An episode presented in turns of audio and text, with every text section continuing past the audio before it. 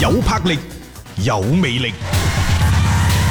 聽波就聽新勢力。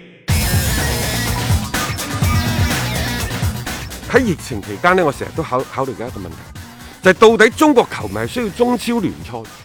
定係需要足球？嗯嗱呢度分開兩個層面，兩樣嘢嚟嘅。有好多球迷呢，其實真係中意中超聯賽嘅，嗯，即係佢哋係嗰個即係情意結，嗯就係我畢竟係我哋國內嘅聯賽，冇錯，佢係好咪關注同埋真係嗯好中意睇咯。但係亦都有相當一部分球迷呢，只要有波睇。啊就得啦。因為我可能算係後後邊嗰部分會多啲，嗯，當然啦，即係有中超睇，我哋會更加之開心嚇。係因為誒、呃、對於足球嘅渴望，又或者係即係嗰種嘅強烈嘅你要入場，又或者係每個週末去睇波咧，即係就好似你柴米油鹽醬醋茶衣食住行咁樣，即係就興趣而言，嗯可能你作為球迷，你作為資深嘅鐵杆球迷，你會排第一。但係呢個球迷嘅群體有幾多呢？呢、個球迷而家三十歲以下嗰啲球迷，又或者係三十歲以下年紀啲人，足球仲列唔列入到佢愛好嘅前幾名呢？譬如話佢中意打呢個農藥。 係啊，農例如藥佢中意打呢一個嘅聯 盟，又或者佢中意打籃球，係嗯啊，中意去打冰球，中意呢一個去健身跑步等等。嗯足球排到第幾呢？三十歲以上嘅，可能絕大多數嘅男性球迷會係排到前五名，嗯即係嗰啲興趣足啊。球啊嘛，係啊，譬如廣東人，人哋問你最中意咩啊？食 係啊，第一時間攞出嚟講嘅就嘛係，就係就係食飯啊嘛。係咯嗯啊咁然之後第二呢，我中意旅遊；旅遊。第三，我中意睇電影；嗯第四，我煲劇；嗯係第五，我睇波咯。睇波 會有嘅。哦但係三十歲以下嗰啲就未必啦。即啊係嗯總而言之，各位就係、足球對於中國廣大嘅中國人民嚟講，佢係咪一個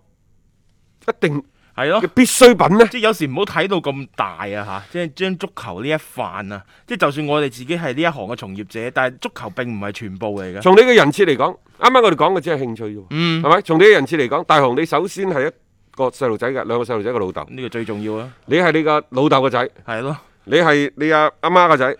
咁你亦係我嘅拍檔。係啊，啊，同同時咧，可能你仲會喺其他平台度去講下波等等。係啊即係仲有咧，可能你會擔任唔同嘅啊咩男女朋友嘅角色 啊，你嘅學生嘅角色，你嘅員工嘅角色等等。即係你喺呢個社會嘅生態當中，嗯你唔同嘅場景，你會係擔任唔同嘅角色，可能。即係球球球迷嘅角色，只不過係你自己幫自己留翻嘅一丁點嘅屬於你自己私人嘅空間嗯真咁係解嘅啫嚟㗎，。真係嚟㗎，即係呢個只係一個好少嘅部分但。係而家疫情咁嘅大環境之下，你係咪要揾錢確保衣食無憂，呢個最重要嗯啊，然之後你先至即係再將呢？當然啦，我哋有啲例外嚇， 因為我哋係寓工作於娛樂嘅，我哋係以我哋呢嘅行工作為主就係、係啊就係做足球。係但係我哋畢竟係一個相對比較小眾、好特殊嘅群體，嗯有好多你真係你嘅工作可能同呢個足球係毫無拉間嘅。冇啦楞㗎嘛。咁你足球嘅話，只係可能你嘅生活嘅調劑品，你娛樂嘅其中嘅一個選擇嚟嘅啫。咁所以即係喺呢個角度嚟講啊，你喺唔同嘅情況底下，你就有選擇㗎咯喎。有啲嘢我可以行先，有啲嘢我可以先擺埋一邊㗎喎。點解要用賽會制？就係、最大程度咁斬斷可能潛在嘅傳染源。嗯，係咪？啊，仲有採用賽會制。你話球迷有啲反應都仲可以，俱樂部你反應嚟做咩？球迷嘅反應都係錯嘅，啊哈，因為就算你放咗喺當地嘅城市，你可以入場睇波咩？嗯，冇錯啦。即係講呢啲其實都係一個，我覺得討論嚟係一個幾無咁用。當然啦，你話球球迷啊，嗯你話只要喺自己家門口比賽，總係有辦法支持嘅。我係想講，而家互聯網咁發達，你喺深圳打場波，你喺廣州，你喺廣州支持，嗯同你喺廣州打場波，你喺廣州支持， 有咩兩樣啫？有區別唔咩？係，同埋而家唔好講話中超啦，啲聯賽歐洲嗰啲你都唔係下下親身去到嗰度支冇持錯啦㗎，，你咪有咁睇支持曼聯，你咁支持皇家馬德里，你場場入場睇波 咩？如果你唔入場睇波，你就唔係一個啊忠實嘅粉絲，你就係偽球迷。如果講呢句説話，可能你都好唔開心嘅。冇錯，你就會講我就係拜仁嘅，我就係皇馬嘅，我就係曼聯嘅，皇室人嘅，等嗯幾等多球迷會一樣咁興盛啊！即係大家會享受就係話啊，我支持自己中意嘅球隊，無論以乜嘢嘅方式方法入到場固然開心啦，遠啲嘅我哋話係朝聖，近啲嘅叫每一場嘅鐵杆嘅粉絲、死忠嘅 fans，但係入唔到場嘅時候，係咪代表住你要關心呢支球隊，你冇辦法先？點解就係喺咁嘅環境之下，你睇國家體育總局嗰份嘅通知啊，今年二零二零年所有全國性嘅大賽，所有國際性嘅賽事都暫停舉辦。係為什麼單單列出中國 嘅啊，超級超級啊聯賽、係 CBA 嘅聯賽繼續打，就係考慮到呢兩個賽事係中國體係國家體育總局推向市場嘅，亦都係市場化做得最徹底嘅兩個項目係嚇。冇錯。咁好啦，佢哋有天價嘅版權，有眾多嘅贊助商，甚至乎我哋好多球迷仲買咗貴票添，嗯，係冇咪？錯啊嚇佢。嘅市場化嘅運作係做得最徹底嘅，正係因為喺呢個前提之下，為咗保證呢就係呢啲賽事可以完整咁進行，保證呢就係嗰間俱樂部唔好受到呢就再進一步嘅嘅嗰、個嚇、 啊即係損害，損害係咯所以呢，先至係冒住一定嘅風險。嗯但呢種風險係可防可控嘅。嚇喺呢個前提之下，再開始呢個賽事，其實已經做咗好大量嘅好多事無巨細嘅工作，嗯唔係話你撳掣，你拍拍屁股、拍拍腦袋就開始㗎啦係。我如果真係有中超打，真係有 CBA 打，我哋知足啦。嗯我真係人哋經過好多嘅努力，先至係造成咗呢一個重新開打嘅局面。嗯係咁嘅話，我哋要做嘅，你就係上網喺電視機前邊睇波。係然之後呢，就將嗰啲收視率、點擊率啊，啲咩推高佢啊， 咩 PVUV 嗰啲全部推高佢啊，咁就係支持咯。啊，咁樣就係對中國足球嘅最大嘅支持。啊至於你話喺邊度打、點樣打、咩賽制嗰啲，嗯全部都係後尾至講嘅。再退一步嚟講，喂，今年如果你唔打，所有贊助商嘅權益點打？點辦？嗯點辦咧天價嘅版權係咪又可以俾少一年？啊啊，咁然之後你啲球員啲人工係啊降唔降啊？失業咁滯喎，往大嘅方向嚟講，今年國家隊仲有四十強賽，甚至乎仲有十二強賽。我哋聯賽可唔可以為國家隊繼續展開，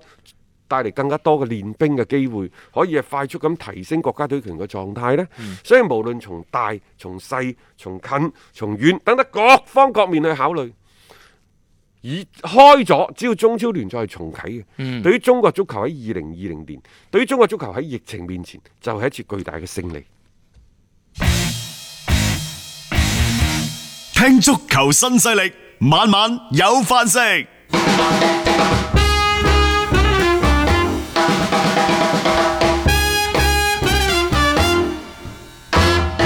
喺琴日，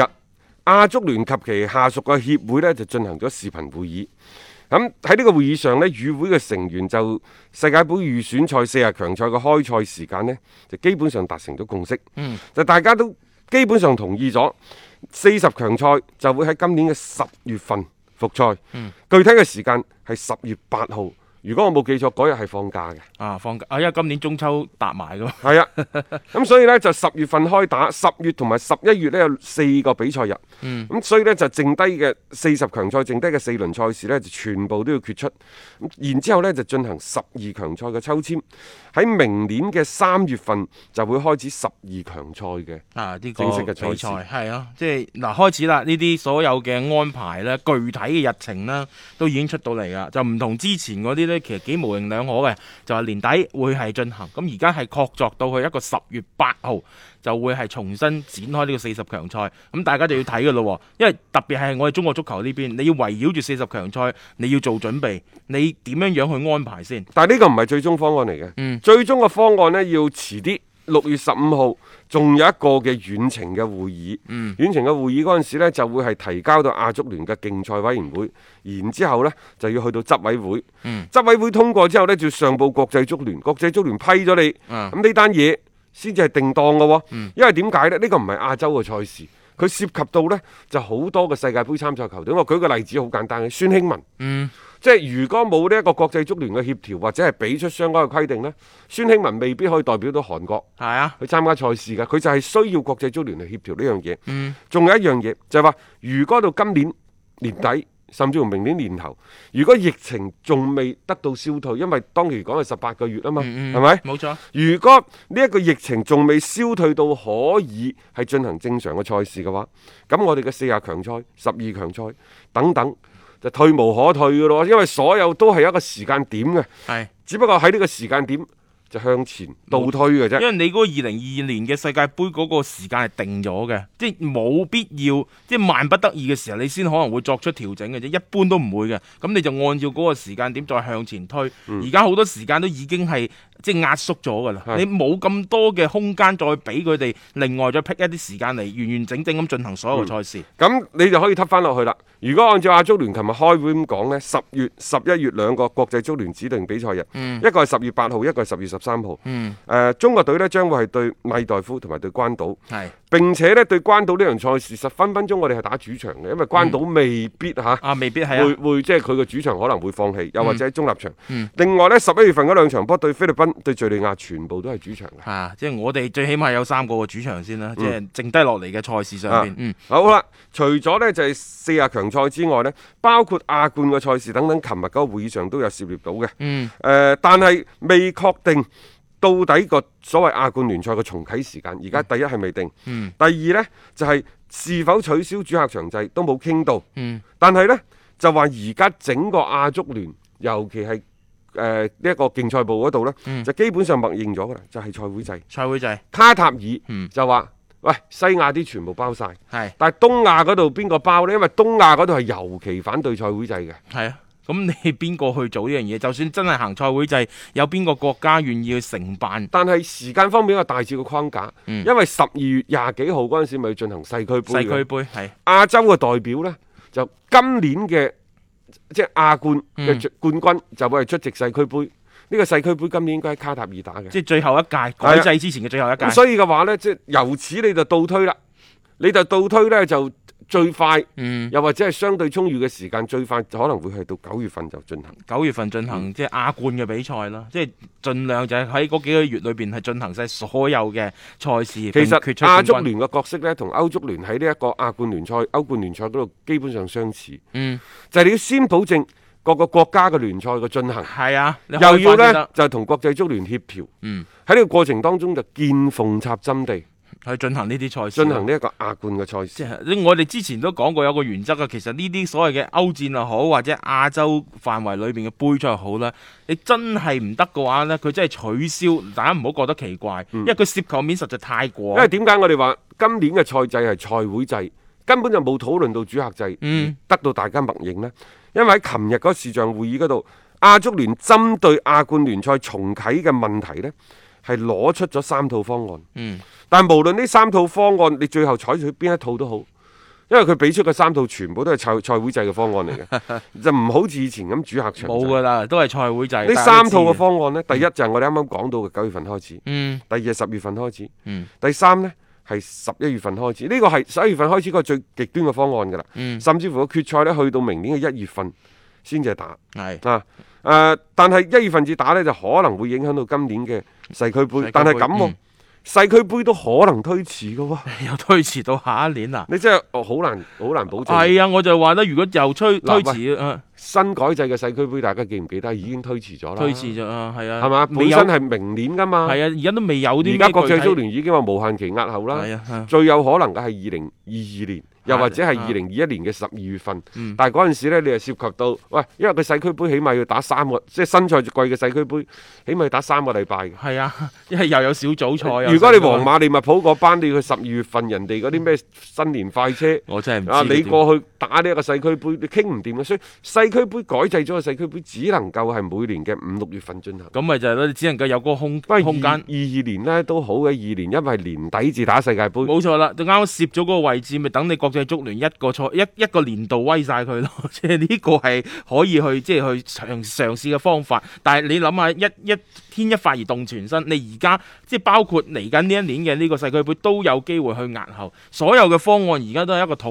論當中嚇，具體嘅時間框架只係俾一個大概嘅一個概念出嚟嘅啫。你但係真真正正嘅落實咧，仲需要咧就係亞足聯嗰邊咧，佢哋最終嘅一個會議並且係確定先知道嘅。咁呢個就即係叫亞冠嗰邊嘅一個安排啦。即係總嘅而言呢，其實亞冠嗰邊相關你要重新去打翻晒呢個賽事呢，你所涉及嘅方方面面呢會比較多。係啊，因為卡塔爾嘅世俱杯即今年呢個啊，嗯，我判佢係有取取消嘅可能。有機會，有機會啊，嗯順勢就算啦，就咁啊改咗呃佢啦，因為你本身幾雞肋嘅一個即係誒嗰個賽制嚟嘅。其次呢，就係亞冠賽事，亦都係同大家而家睇到嘅所有聯賽一樣。嗯，唔好意思，都係空場進行。係空場，今年肯定要噶啦。呢、個二零二零年你想有觀眾入場， 我覺得冇咩可能嘅。甚至乎明年二零二一年，可能大部分時間都會處於一種嘅空場作戰嘅狀態。所以大家睇足球呢，要喺一種嘅空場嘅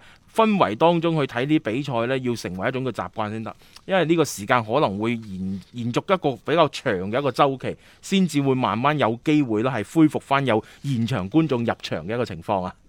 要足本回聽足球新勢力每日節目內容，可以喺喜馬拉雅 FM 搜索張達斌或者搜索足球新勢力。另外，仲可以搜索微信公眾號張達斌，添加關注，了解斌哥每日更新嘅公眾號內容。短視頻內容方面，抖音搜索廣州粵語傳媒或者斌哥廣播，都可以睇到足球新勢力嘅精彩內容。